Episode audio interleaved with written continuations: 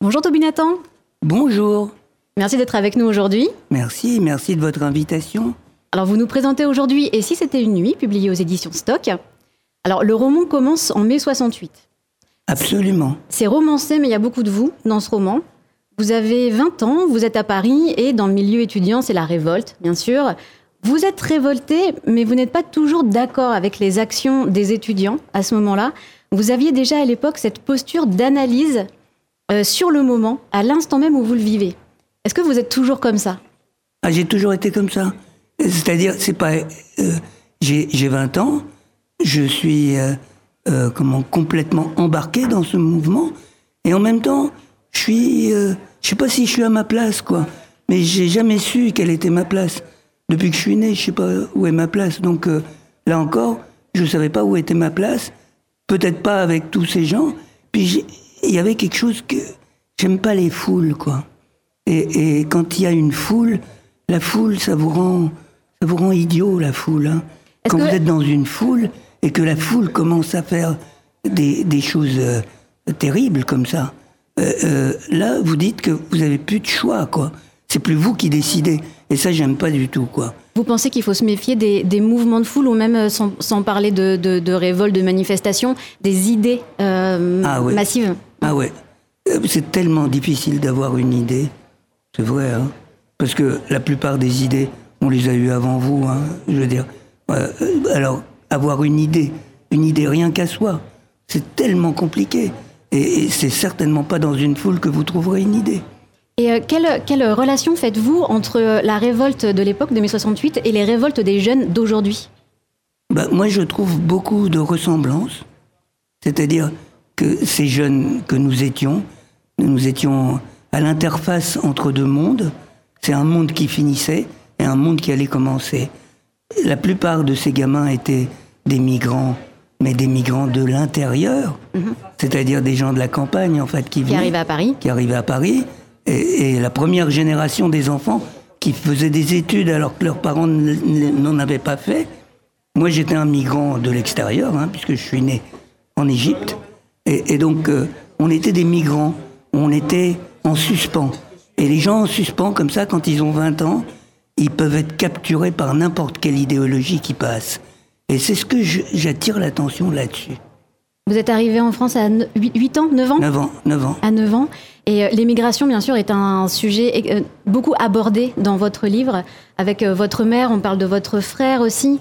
J'ai envie de lire un petit extrait, page 84. Ma mère restait définitivement d'ailleurs. Si elle avait bien quitté l'Égypte en février 1957, elle n'était jamais arrivée en France. Oui, elle était. Est-ce qu'on reste entre les deux mondes? Euh, Ma mère, elle est restée entre les deux mondes. C'est-à-dire que ma mère, euh, écoutez, elle est partie maintenant. Hein. Elle est partie dans un autre monde, hein, je veux dire.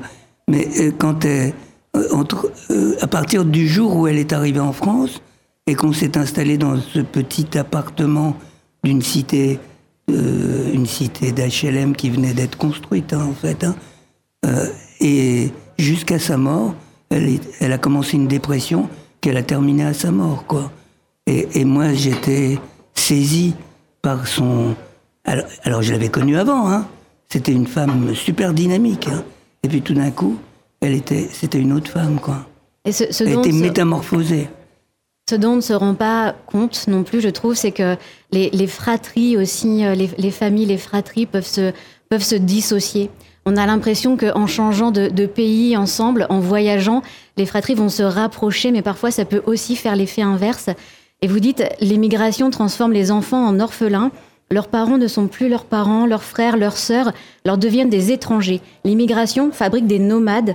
Reste parfois l'affection, la tendresse nouée entre deux personnes autour de l'enfance. Oui, alors si vous voulez parler de mon frère, mm. euh, mon frère, on a une tendresse l'un pour l'autre depuis toujours, mais euh, c'est vrai que pour moi, c'est pas mon frère, quoi. C'est c'est un ami de cœur, quoi. C'est vraiment un ami de cœur. Et lui, il veut absolument que je sois son petit frère, quoi. C'est un problème, quoi, parce que moi, je pense pas qu'il est plus grand que moi. Quand on est devenu adulte, ça s'efface. Non, c'est pas pour ça. C'est parce que on est né le même jour, on est né le jour où on a débarqué du bateau.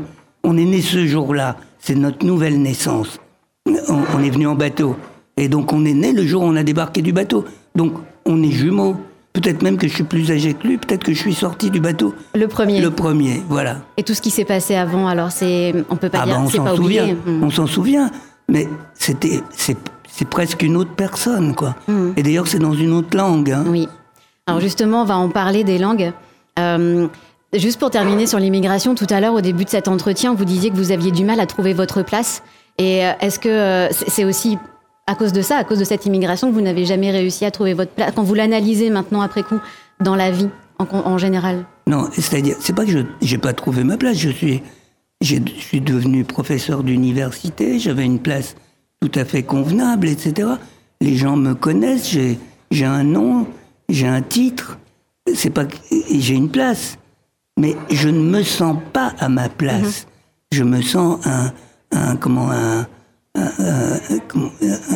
je, je- suis pas, je, sens pas que c'est fait pour moi cette place-là. Et donc c'est pas que j'ai pas de place, c'est que je me sens pas à ma Mhm. place. Il y a toujours un moi extérieur à vous Exactement. qui vous regarde. Ex- exactement, oui.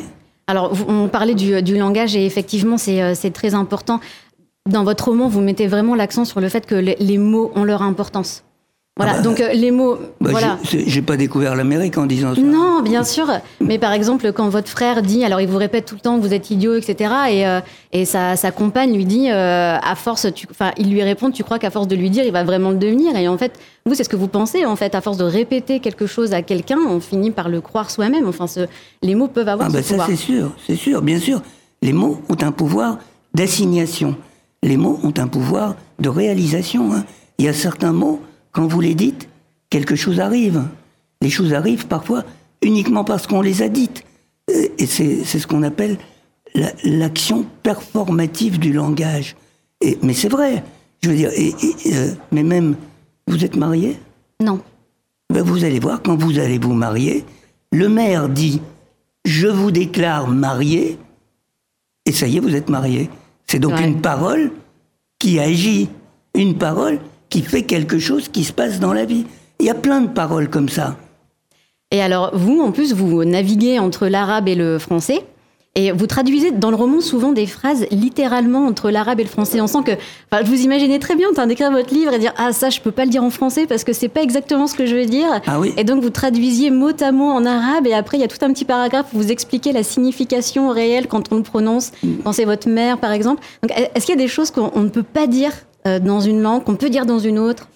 En, en principe, on peut tout traduire, mais pas forcément en un seul mot, quoi. Il y a un mot, et puis après, certains mots, pour les traduire, il faut un paragraphe, quoi. Et donc, euh, vous n'allez pas faire tout ce travail quand vous traduisez. euh, donc, euh, lorsque vous écrivez, oui, c'est possible d'expliquer que ce mot est beaucoup plus riche, beaucoup plus dense, contient bien plus de choses que sa simple traduction. Et par exemple, c'est euh, c'est net, vous faites l'étymologie du mot, euh, alors je vais mal le prononcer, garib, étranger en arabe. Gharib. Hum, merci. Donc euh, ce, ce mot-là, il, a, il a plusieurs significations finalement dans sa langue d'origine. Alors, parce que gharib en arabe, ça veut dire étranger, mais ça veut dire aussi étrange, comme, comme en français d'ailleurs. Étrange, étranger, c'est le même mot. Mais ça veut dire aussi l'ouest. C'est le même mot qu'il y a dans Maghreb. Le Maghreb, ça veut dire. Vous savez, le Maghreb, ce que ça veut dire? Ça veut dire l'Occident. Alors on dit les orientaux du Maghreb, ça fait très bizarre parce que ça- le Maghreb, ça veut dire l'Occident. Là où le soleil se couche, en fait. hein. Et donc, euh, euh, tout ça est contenu dans le mot gharib.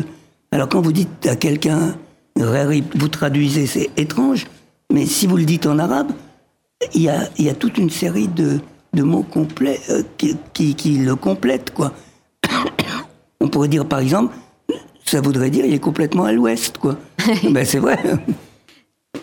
Oui, euh, c'est vraiment très intéressant toutes ces, toutes ces parties sur, euh, sur le langage. Tout à l'heure, vous me disiez, avant qu'on commence cet entretien, que vous parliez seulement cinq, euh, cinq langues. Bah oui, c'est pas beaucoup. Donc est-ce que vous passez d'une à l'autre selon, euh, Alors, selon ce que vous avez envie de dire, selon le sujet? je travaille essentiellement, euh, je suis psychologue hein, dans, dans ma vie de tous les jours, je travaille essentiellement avec des familles migrantes qui viennent de pays éloignés hein, et qui parlent des langues compliquées. hein.